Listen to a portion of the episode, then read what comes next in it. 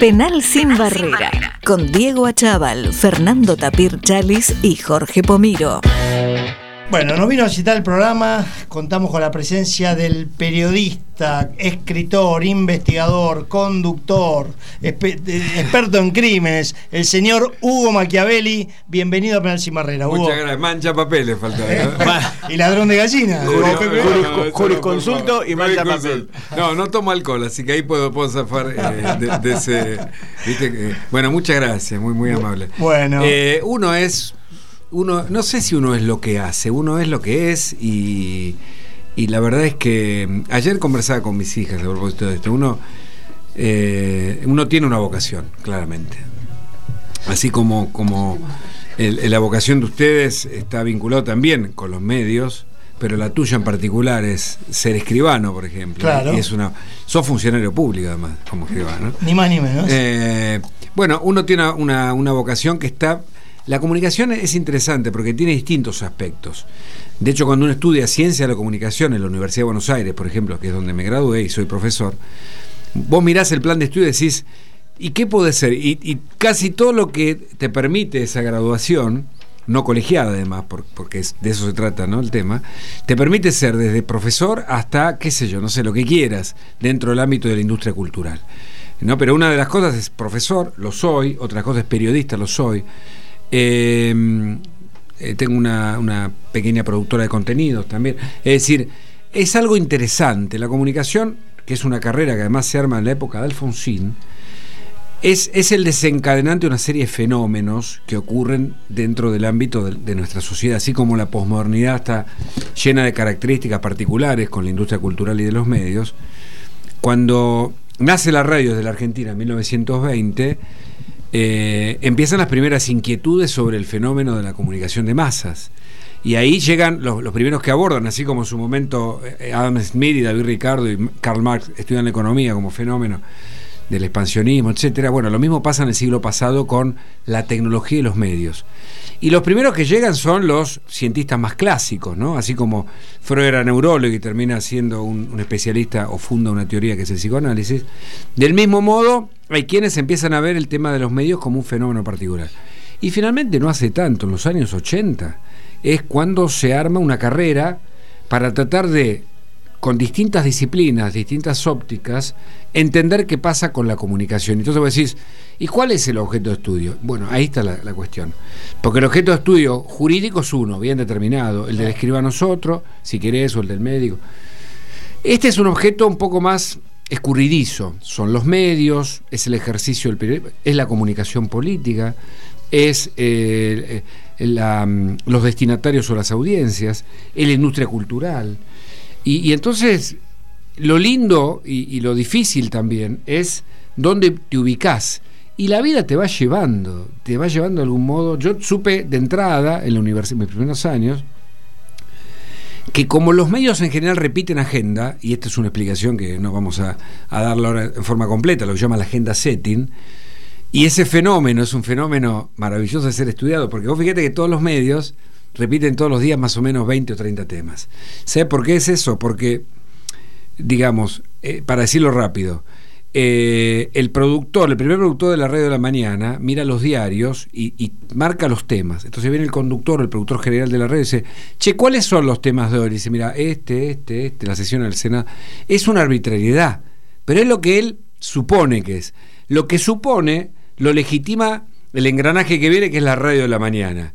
Y después viene el productor de la tele de la media mañana o del mediodía y dice, che, ¿cuáles son los temas de Mirá, en la radio de la mañana y el diario están... Entonces, ¿cómo funciona esto?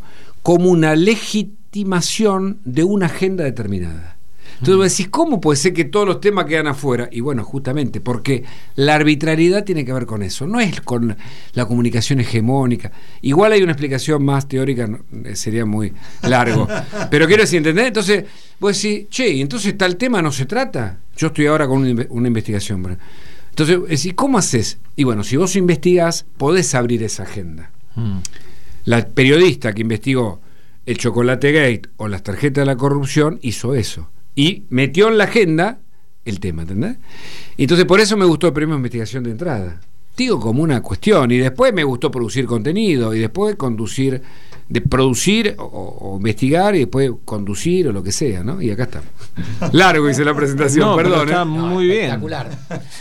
Hugo, eh, bueno, viste, iba, Hugo iba a venir la semana pasada, tuvo una pequeña lesión de la cual ya está bastante recuperado. Sí, bastante. Y digo, bueno, viste que cuando uno prepara la entrevista, por lo general es eh, ya es lo mismo, pero en la política, semana a semana, la cosa es dinámica, o sea que hubo que, rearmar un poquito la cosa. Y, bueno, lo que te quiero preguntar, eh, un poco viendo el tablero político que, estamos viviendo en Argentina, lo primero que se me ocurre, y que te escuchaba hoy decir, ¿son necesarias las pasos? ¿Te parece que sirven?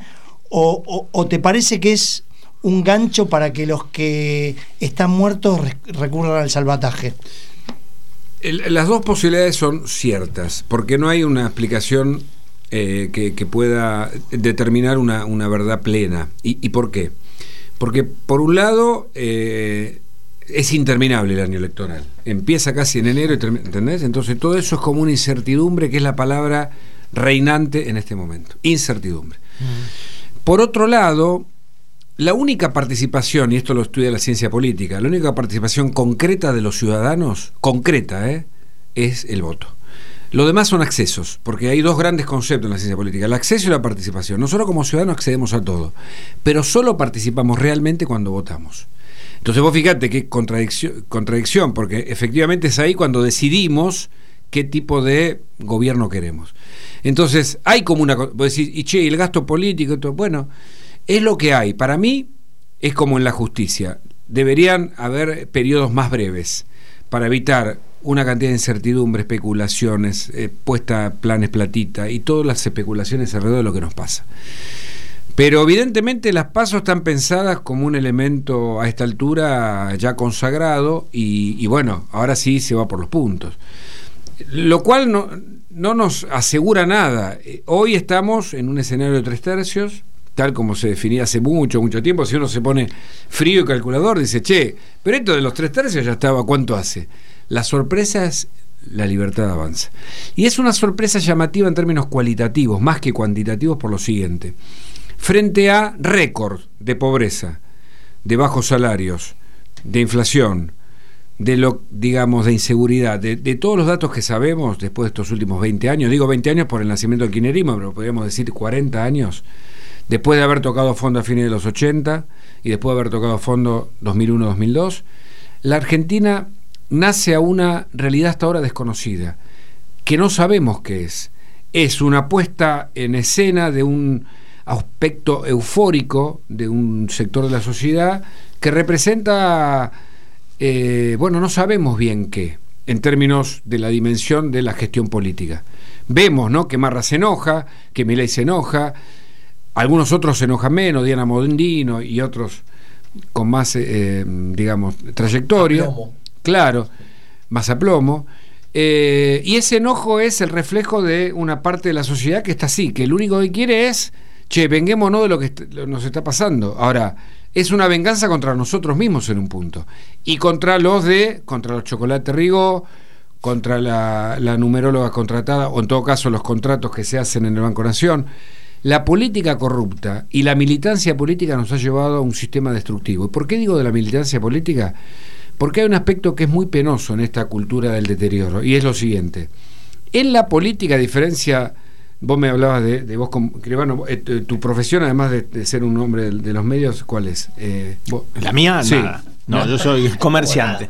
No, no tenés, tu local. no, eh, soy comerciante. Pero comerciante? soy comerciante. Bueno, pero, no tengo... comerciante. Pará, es una de las cosas más valiosas.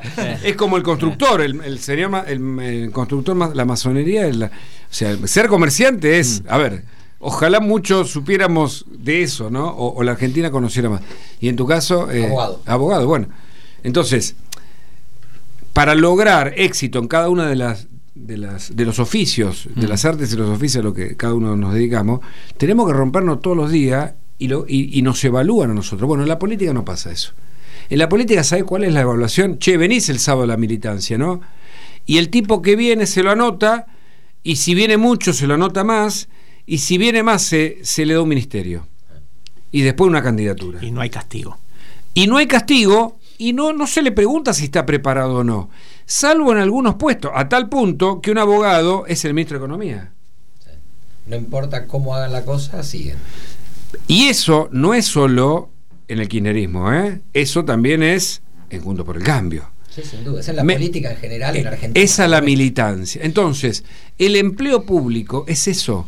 Es solo un lugar de escalafón de la militancia que nos lleva a dirigentes que después tienen que gestionar y no son buenos porque no están preparados para eso. Sabemos bien que en el sector privado no duraría nada. porque si no sos eficiente en el sector privado, no, no durás. ¿Entendés? En el sector público cambia. Sacan, ahora van a cambiar el, gobierno en la, en la, Ciudad de Buenos Aires y después en la provincia, qué sé yo. Y entonces el tipo que más estuvo ahí es le dan un ministerio. Y al otro, ¿entendés? Y lo dijo Santoro no hace tanto tiempo cuando dijo, no, yo no pedí un ministerio, dijo, yo lo escuché, ¿eh? no pedí un ministerio porque me dio no sé qué, o sea, tenía pudor por Leandro Santoro, pero era, digamos, por lo que había hecho en la campaña le correspondía le Correspondía. Entonces son como, ¿entendés? Son acciones, ¿viste? Entonces no hay manera. Después, ¿quiénes llegan entonces? No hay que tienen que pasar un, examen PISA, porque muchos no saben ni siquiera hablar, no saben el significado de las palabras y dicen barbaridades. ¿No? Bueno, en fin. Perdón, ya no, sé si, te respondí. Una preguntita, vos, cuando dijiste antes que creías que tenía que ser eh, periodos más breves, ¿a qué, ¿a qué, te referías? ¿Vos decís que tiene que ser más breve eh, la presidencia? No, no, no, no, no, no, no, el, año electoral. El año, electoral. Yo creo que puede. porque si no estaríamos votando todo el tiempo. No, no, no. proceso electoral eterno. Más breve. Vos fíjate que salimos de. Estamos votando cada dos años y estamos en procesos electorales cada año casi. Y, cada uno, claro. Termina un año y ya arrancamos con el proceso electoral del otro año. Eh, exacto. Y, eh, los países, claro, nosotros somos, igual no somos tantos. A esta altura con 40 millones, con 40% de pobres, son casi 20 millones, son 18 en realidad, pero si le sumás las variables de, los chicos que, que es de 52 y sé yo, yo creo que estamos en el 40 y pico largos. Algunos dicen, y si tomamos en cuenta otras dimensiones como la dimensión de estatus, de educación, que no se toman en cuenta en el INDEC, porque no se mide de esa manera la pobreza, sino solo el ingreso, la Argentina tiene su mitad de la mitad de su población pobre. Y eso es una locura. Es, una, es, es un récord mundial de, de 47. un país rico, ¿no? Exacto. y con una población viste muy mal distribuida y todo eso. Entonces yo creo que eh, habría que repensar la Argentina en esos términos. Lo que pasa es que cuando viene alguien y dice repensemos la Argentina de nuevo, te viene con la motosierra. Entonces, no, pará, yo quería repensarlo, ¿no? ¿Entendés? Y yo le pregunté a Marra el domingo, estuvo en uno de mis programas que tengo en La Nación. Digo, che, ¿no es violento la motosierra? ¿Viste? O sea, digo, una pregunta que nos hacemos, nos hacemos en el café, ¿no?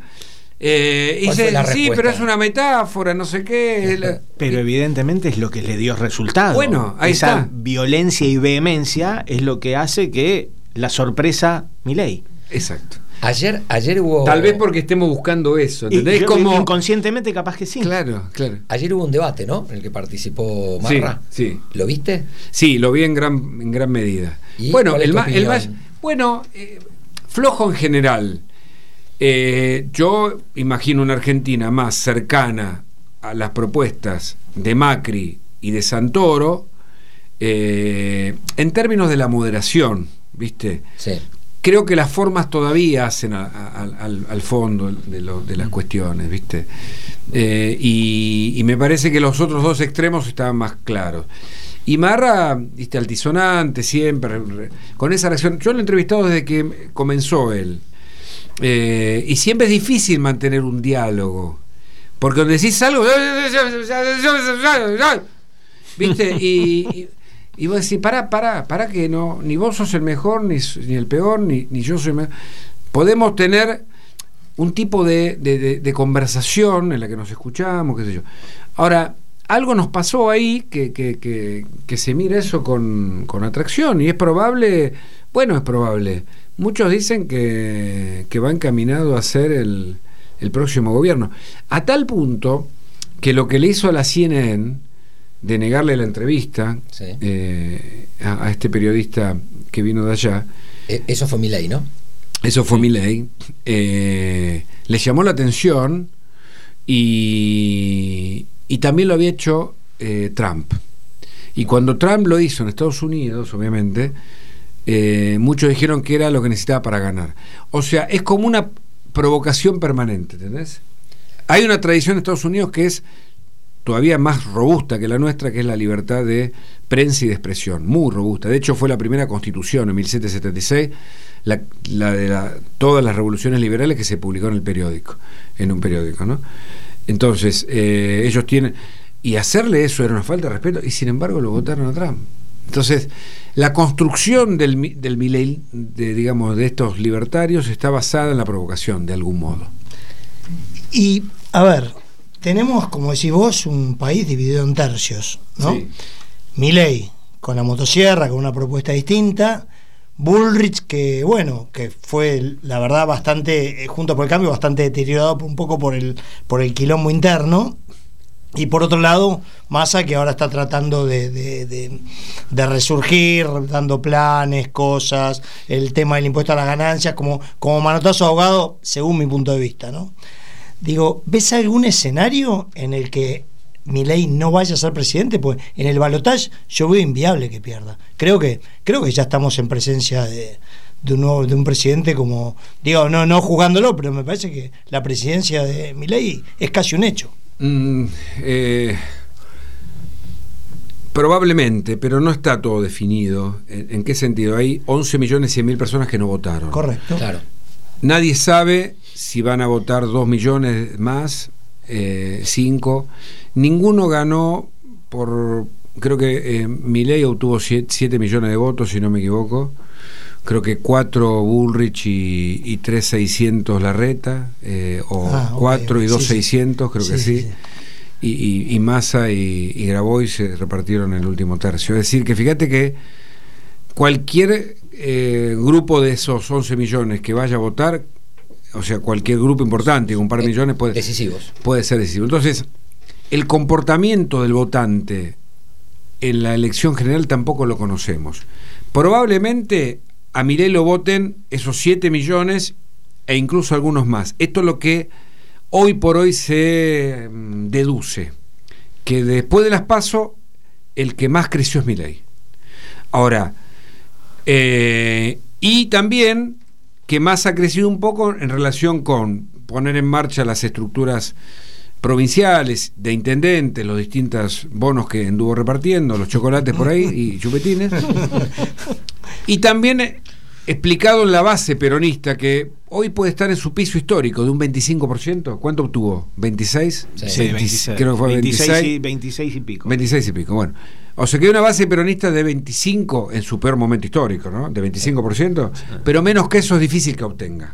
Pe- Pero no crees que los que no fueron a votar, hay muy pocos que no sean del oficialismo, pues esos generalmente van a votar. Bueno, eh, eh, es. Sí, sí, entiendo lo que decís. Por eso te digo, es probable que Massa también haya aumentado, por eso ocupe hoy un segundo lugar, y no, no, no Bullrich. Pero hay una construcción que está haciendo Bullrich allí, en, en sectores que tal vez no fueron a votar, que son los sectores medios de la población, que en una de esas van a votar y que algunos que votaron a mi ley también puedan decidir cambiar el voto teniendo en cuenta algunas contradicciones que tuvo Ah, la ok, libertad.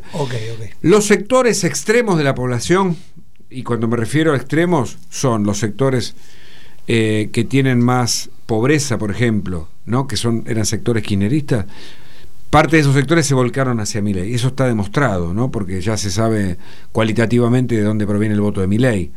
Y también de los jóvenes, que son los nuevos votantes que se incorporaron a esta elección.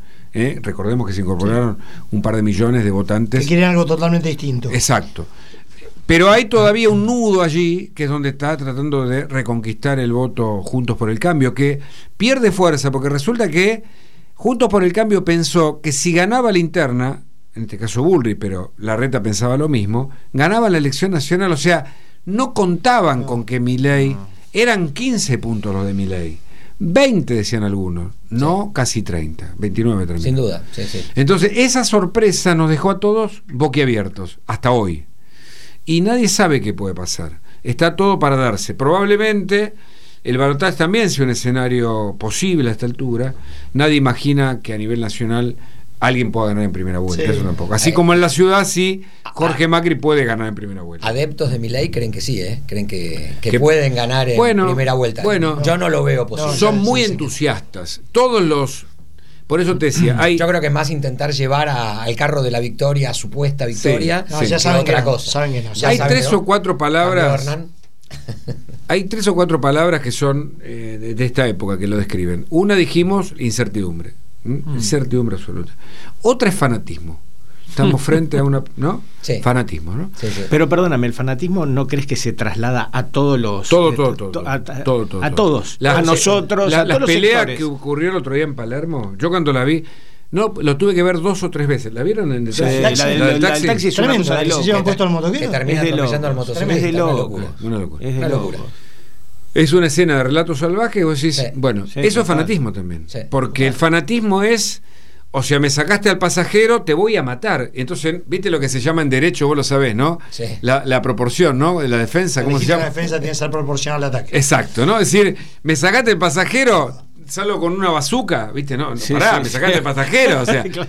acá salen con una bazuca. Entonces, me dijiste algo en la tele, ah, sos el peor persona, tu familia y todo lo tú eres, ¿entendés? Hay como, entonces, eso es fanatismo. El fanatismo es más típico, es más del instinto que de la razón. Sí. Hay como una regresión, hay una. Nos estamos poniendo más primitivos. Esa, esa. mm, No quiero usar un neologismo. Eso de volvernos más primitivos se lo puede apreciar claramente con la cultura del conurbano. Nos hemos conurbanizado. Cuando vas al conurbano profundo se habla hasta en otro idioma, o mejor dicho, se utilizan menos palabras. Nosotros tenemos un lenguaje, un idioma de 100.000 palabras más o menos. ¿Cuántas Rico. usan en el conurbano? Wow, el otro día vi una pareja discutiendo, estuve a punto de pararme porque el pibe estaba agresivo con una chica. Vamos, eh, decía, vamos, eh, asá. ¿Viste como Capuzoto? Eh, asá, ay, va, oh. Faltaba el timbal, o sea, perdón, no, no quiero ser agresivo con, Peyorativo, no, con lo no, cul- obvio, obvio. pero se entiende dónde voy. Sí, sí, claramente. El lenguaje se ha minimi, o sea, entonces hay como una cosa primitiva que se lo puede observar en distintos aspectos de, de nuestra etapa en esta naturaleza posmoderna. Y ahí, después del fanatismo, y, y habíamos señalado la, el fanatismo, la, la, la- la incertidumbre, yo diría que hay otra característica que es muy peligrosa y es la impunidad. Lo de chocolate es la punta del iceberg de alguien que va, ¿entendés? Que va Sí, con sí. 50 tarjetas delante de toda plena luz del día. Es de loco. Viste, es como si alguien entra, se roba, no sé, el equipo de la radio y se va con el equipo bajo el brazo. Falta eso. Y a los mismos bancos todo el tiempo, a uno o dos bancos. ¿entendés? En vez de decir, bueno, me con voy- las cámaras. todo. Las olas de robo que ocurren en Manada, incluso ahora en, Pen- en Pensilvania, creo Sí, que fue, sí, o Filadelfia, sí, en. Filadelfia, Filadelfia. Donde, donde estaba la vieja capital de los Estados Unidos, antes de Washington, también demuestra que es un fenómeno de alcance mundial. La posmodernidad, había dicho Paul Virilio, es un fenómeno en la que eh, es un fenómeno, es una época en la que la aceleración y la fragmentación serán constantes y, y permanentes. ¿Qué significa esto? Estamos cada vez más acelerados, no podemos tener mucha atención sobre lo que vemos, no podemos leer mucho, estamos todo el tiempo estimulados por el fenómeno TikTok. Digo TikTok como metáfora de Sí, la sí, sí, comunidad, sí. Del estímulo. Lo que son las redes. No, yo eh, cuando empecé a hacer informe de televisión de investigación, me acuerdo en Punto Oca hace veintipico de años, nuestros informes tenían 20 minutos o 40 minutos. Hoy duran el 10%, dos minutos, cuatro minutos. Ningún informe de televisión se banca más de dos minutos. Eh, eh, los informes acá son de un minuto. Es una Entonces, inmediatez total. la aceleración, Es estamos hoy, todos ah, y, hoy y ahora, todo el tiempo. y estamos fragmentados. ¿Qué significa? Y casi que mañana, viste, nuestro brazo se va, no, va, no va a responder, o sea, estamos divididos. Esa fragmentación es como si vos tirás una bomba en un lugar y todos los átomos, viste, Mm. los ves. Esa fragmentación genera un efecto a la inversa, es como una contracara, que es casi, la- me arriesgo a decir yo, un, un efecto de naturaleza. ¿Te acuerdas cuando salió la globalización hace una década o dos? Se hablaba de las tribus urbanas, yo me acuerdo porque Sí, ese total. informe. Sí. Es decir, frente a lo global, las tribus. Es decir, un- una, una, un- digamos, una autodefensa del sistema. ¿Viste? No, yo, yo soy de tal tribu. Yo, bueno, algo parecido ocurre ahora. Entonces, que es un fenómeno también que se puede ver con las pandillas. Entonces, vos querés, cuando vos fragmentás, finalmente, esos fragmentos tienen identidad propia. Pero a su vez, ya empieza a haber una entidad difusa en términos de la cooperación. O sea, la sociedad de masa no existe más. Claro.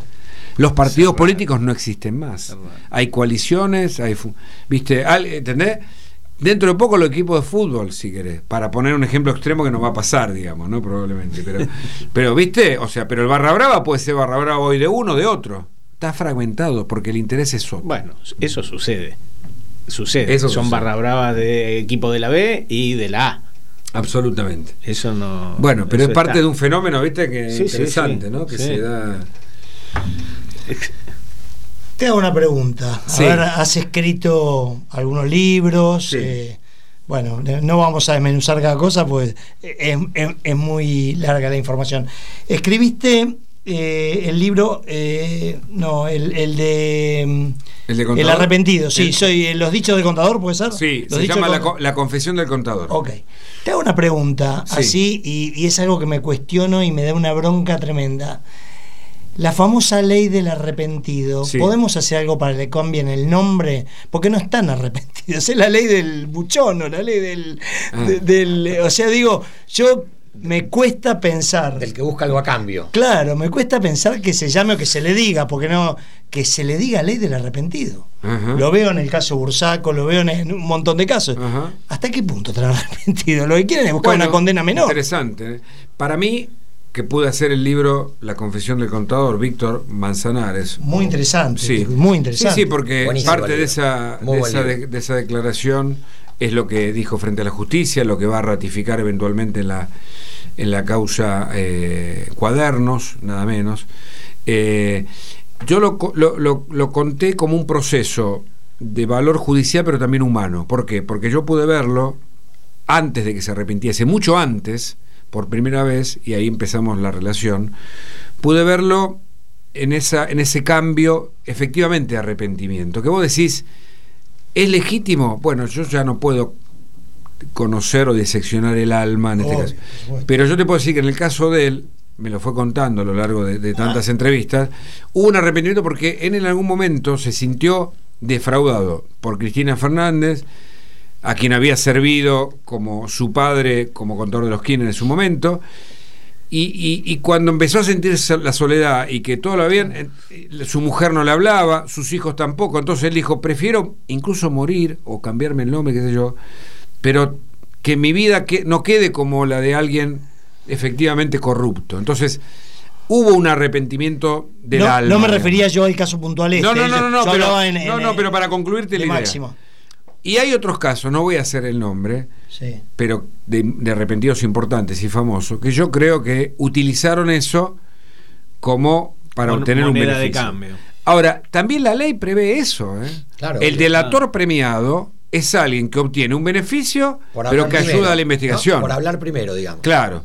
Delator premiado es un. Esa- ahí está, ahí me gusta más. ¿Te gusta más? Bueno, sí, obvio. bueno, podemos decirle delator premiado. Obvio, obvio, me gusta Sí. mucho más. Porque es obtiene más una. sincera la definición. Sí, obtiene un beneficio por ayudar en, en las Claro, películas. un premio, Lo que claro. pasa es que la justicia adversarial, el common law eh, ¿no? eh, norteamericano, es muy Sí. distinto al nuestro. Funciona totalmente diferente el Todo el tiempo, jurídico. to- totalmente. Nuestro sistema romano, para mí, está lleno. está Arcaico. Arcaico. A mí me encanta. No he estudiado mucho, pero he leído algo sobre filosofía del derecho, es interesantísimo, porque todo el tiempo, si no sigue la norma, fíjate lo que pasó con Chocolate.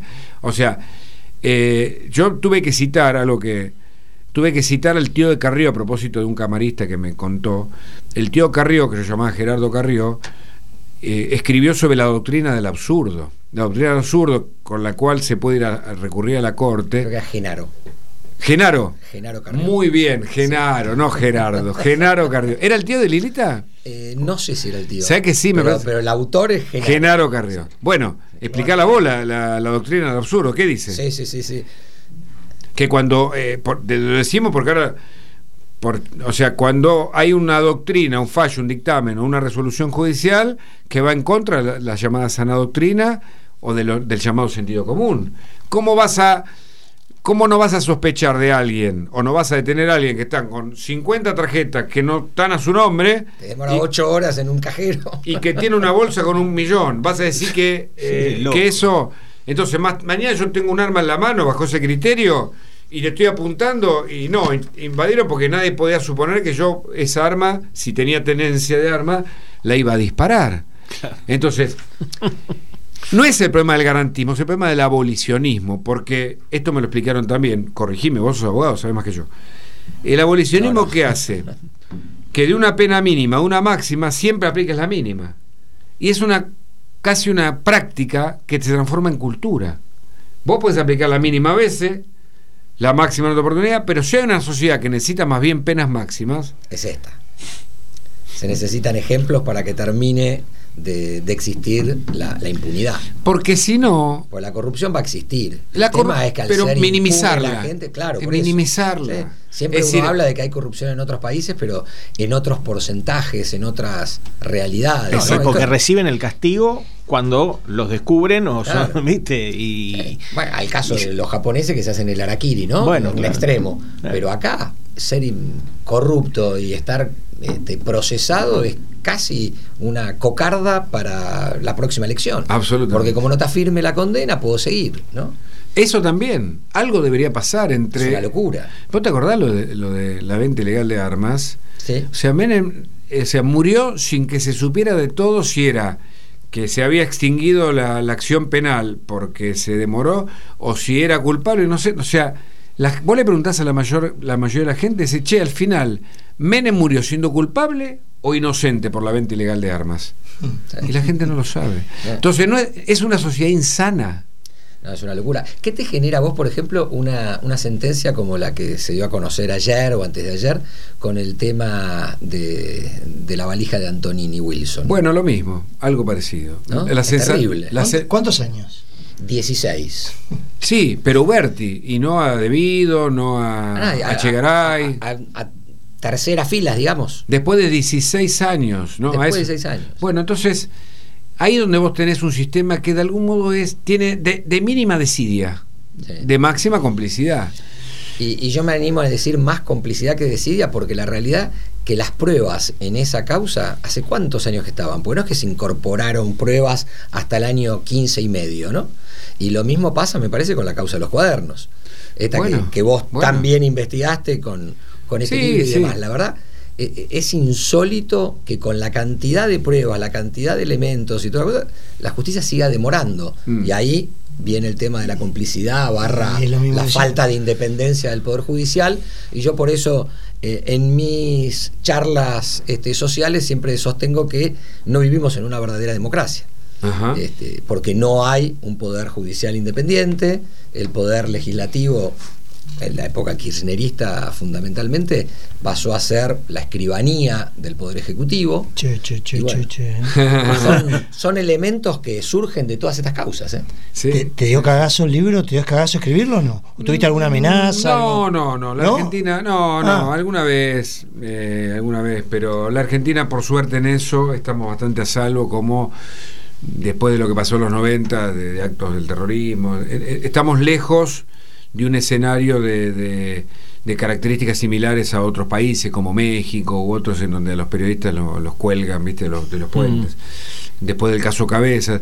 Hay algo interesante que, que tiene que servirnos eh, y que se estudia también en comunicación, que es la casuística, que es, es cómo los casos que representan a fenómenos sociales y problemáticas complejas pueden ayudar a eh, cambiar algo de eso, sea el caso Sol- María Soledad, el caso Carrasco, ¿no? del soldado que terminó con el servicio militar obligatorio, sea el Sí. caso Ángeles Rawson por el femicidio, ahora va a ser el caso Lucio por la ley, entre otras cosas, Sí.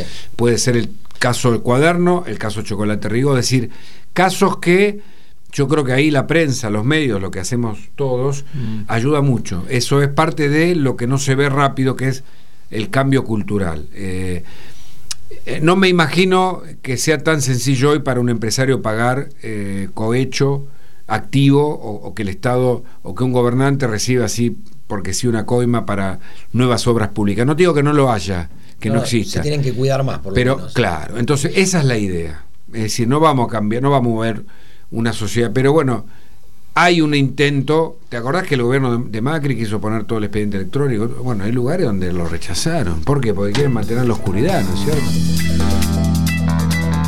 Bueno, estamos de vuelta, 16.43. Este, cuando ha llegado un nuevo. El señor Julián Weich, encantado. ¿Cómo va? Mucho gusto, Mucho Julián. gusto.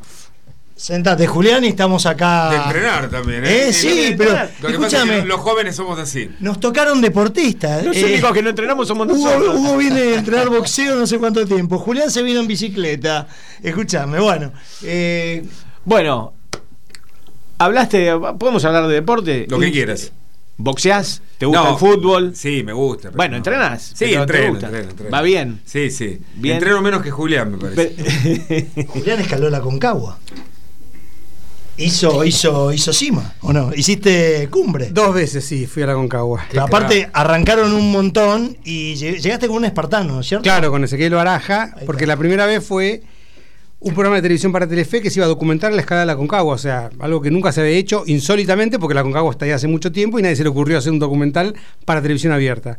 Y la segunda vez fue una situación eh, distinta que la organizó Matías Gutiérrez Moyano, donde era Mi amigo. juntar fondos para la Fundación Basigalupo y los que íbamos era Paula Pareto, Fabricio Berto, este Ezequiel Baraja, un espartano, em, Que Matías se lesionó justo antes de hacer la. se cayó de la moto nabo de y no pudo subir. Pablo Giesenou, que es un abogado que le faltan las dos piernas de la rodilla para abajo. O sea, era un grupo bastante atípico donde una empresa iba a poner por cada metro que subiéramos plata. Y bueno, por las cuestiones de la altura de la vida y del destino, terminamos haciendo cumbre Baraja y yo, o sea, el espartano y yo. Qué espectacular. Sí. Yo hice el cruce de los Andes para la TV pública en un documental en 2010.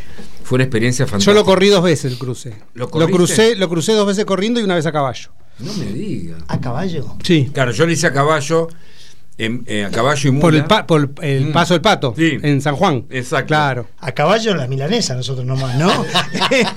A caballo, pero es un caballo que va caminando.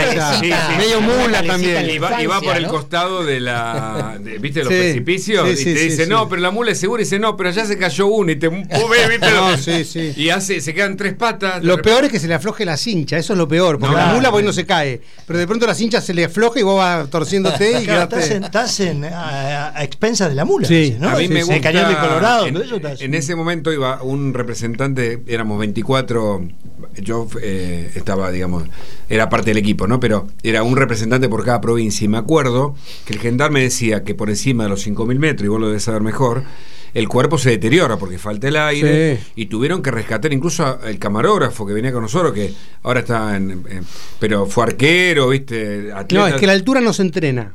O sea, la altura te agarra en la altura. No es que decís, bueno, me voy a una cámara hiperbárica, me ponen, me sacan. La altura te pasa en la altura, le pasa a los jugadores de fútbol, a todos. Claro. Entonces es así. Ah, sí. Y no- Claro, ah. no hay manera de simular la altura.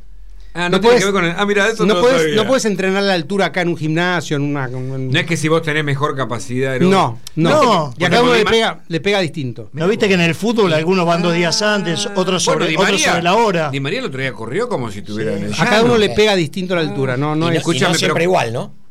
Y no siempre igual. Eh, depende de un montón de factores. Ah, Fíjate, Klaus en el Mundial 86 jugó el par- primer partido, no pudo jugar más, pues no, no se adaptó. No Escuchame le- una cosa, ¿corres también, Julián? Sí, sí, corro, corro. ¿Corriste los, los 42? No, no, no, ya no corro la- las largas, corro las cortas. Yo corrí Las los de 10. 21, yo le conté, yo iba a venir a humillar estos Yo chicos. corrí los 21. Luego tenemos más o menos la misma edad. Eh, Yo soy del 66. Julián es como yo, Julio del 66. Junio. Dicie- Ah, bueno. di- diciembre 6-7. Ah, estamos ahí. Ah, estamos todos iguales. Eh, y, y yo nunca corrí maratón y quiero correrlo el año que viene una vez, aunque sea, ¿viste? O, o más, no sé. Corrí los 21K el año pasado, este año lo corrí con mi hijo, mejor que el año pasado, y dije, bueno, intento correrlo. Y me, bueno, Bueno, lo que el pasó. tobillo. Se me quedé. No. Sí, me- se me trabó en unas vías del ferrocarril cruzando en Villa del Parque, casi me rompo el. No era para correrlo, ¿viste? Yo hice el cruce de los Andes con el tobillo esguinzado. ¿En serio me decís? Se me esguinzó en el kilómetro 1. No. Te juro por mi vida, con las cenizas. Y dije, la- la- el cruce de los Andes son 40 kilómetros el primer día, 30 el segundo y 30 el tercero. Y me quería cortar los. Dije, me muero. Digo, Sí. vine para acá, entrené todo y me voy a, no voy a abandonar. Dije, voy a probar y veo.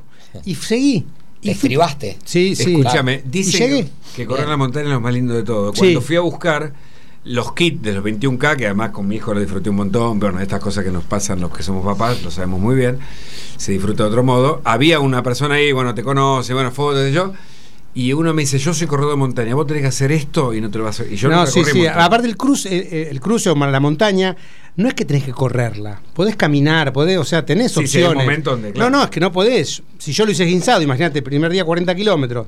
Me fui a dormir, dije, bueno, mañana seguro me levanto y ya está, y abandono. Y me desperté, estaba igual. Dije, bueno, si corría ayer 40, hoy corro 30. Y así los tres días. Es impresionante. Y podés ¿Cuánto corres en total? Y entonces? 100. Son 100, 40, 30 no, es 30. terrible. Pues la, la capa de correr Pero en la pará, lo hacen 5.000 personas, no es que yo soy un, Pará, extraterrestre. La capa de correr en la montaña estuvo acá, es Sofía Cantilo, no, no es, no es de. Ella corre montaña, No corre en puede ser, Argentina. no, hay un montón de corredores de, de montaña, hay un montón. Sí. Y aparte vos estás corriendo y te pasa una señora de 80, un señor de 100, y vos decís, ¿qué está pasando? Y no entendés, o sea, no es que... Bueno, mi hijo, Yo yo, terminé este programa y me suicido. No, no, no. yo le conté con mi hijo, Tengo nos gusta el deporte, hicimos profesor de boxeo porque nos gusta, él después el deportivo, pero boxeaba, qué sé yo. Y la verdad, el- el- la media maratón, no, no, mi hijo seguramente no está escuchando ahora, ¿no? Pero él, él la corrió, o sea, más lento, digamos, yo porque venía entrenando un poco por eso la corrí. Y me decía, papá, no podía creer, claro, la gente más grande lo pasaba, ¿viste? Pero a mí me han pasado gente con zapatillas de Porto que vos decís.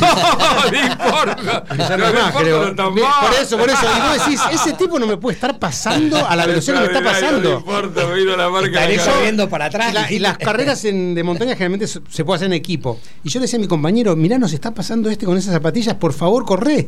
No, no, no. Y en realidad competí contra vos, porque te, no, no. Es tu tiempo, es- es, sí. el- el- el- la superación, ¿no? Los de elite compiten por llegar primero, los como Claro, para, claro, para pasarla claro. bien. Claro. Bueno. De hecho, en las maratones a- los largan primero a los profesionales Sí, a los de y después va sí, todo, sí. ¿no? Sí, Digo, sí, no para- corren. Porque le puedes cagar la carrera. sí. No, aparte corren, es otra carrera. Claro, verdad. Cuando vos vas para un lado, yo bien. Ah, sí, sí, Es sí. muy impresionante eso verlo. El, el 21K del año pasado eh, me inscribí. Cuando te inscribís, llenás muchos formularios. Mm.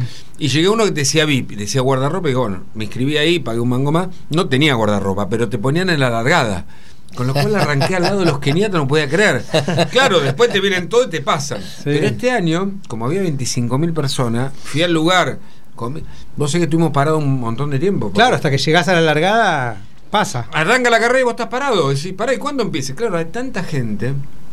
¿Pero maratón corriste alguna vez? Eh, No, maratón no. Ah. O sea, hice carreras de multiaventura, esas que Mm. en el año 2000 íbamos a Cataratas, por ejemplo, y corríamos, no sé, 8, 80 kilómetros en bicicleta, 50 corriendo, cruzábamos nadando la garganta del diablo, después remábamos 5 horas, o sea, hice esas carreras, Se pero llaman no... tipo Ironman esas. Mm, son multiaventura. Ironman son nadar, correr y bicicleta. Bicicleta. So- tiene esas tres disciplinas. Las que yo hacía, he corrido carreras a caballo, que en una etapa te tocaba a caballo, y entonces del equipo uno iba arriba del caballo y dos corriendo.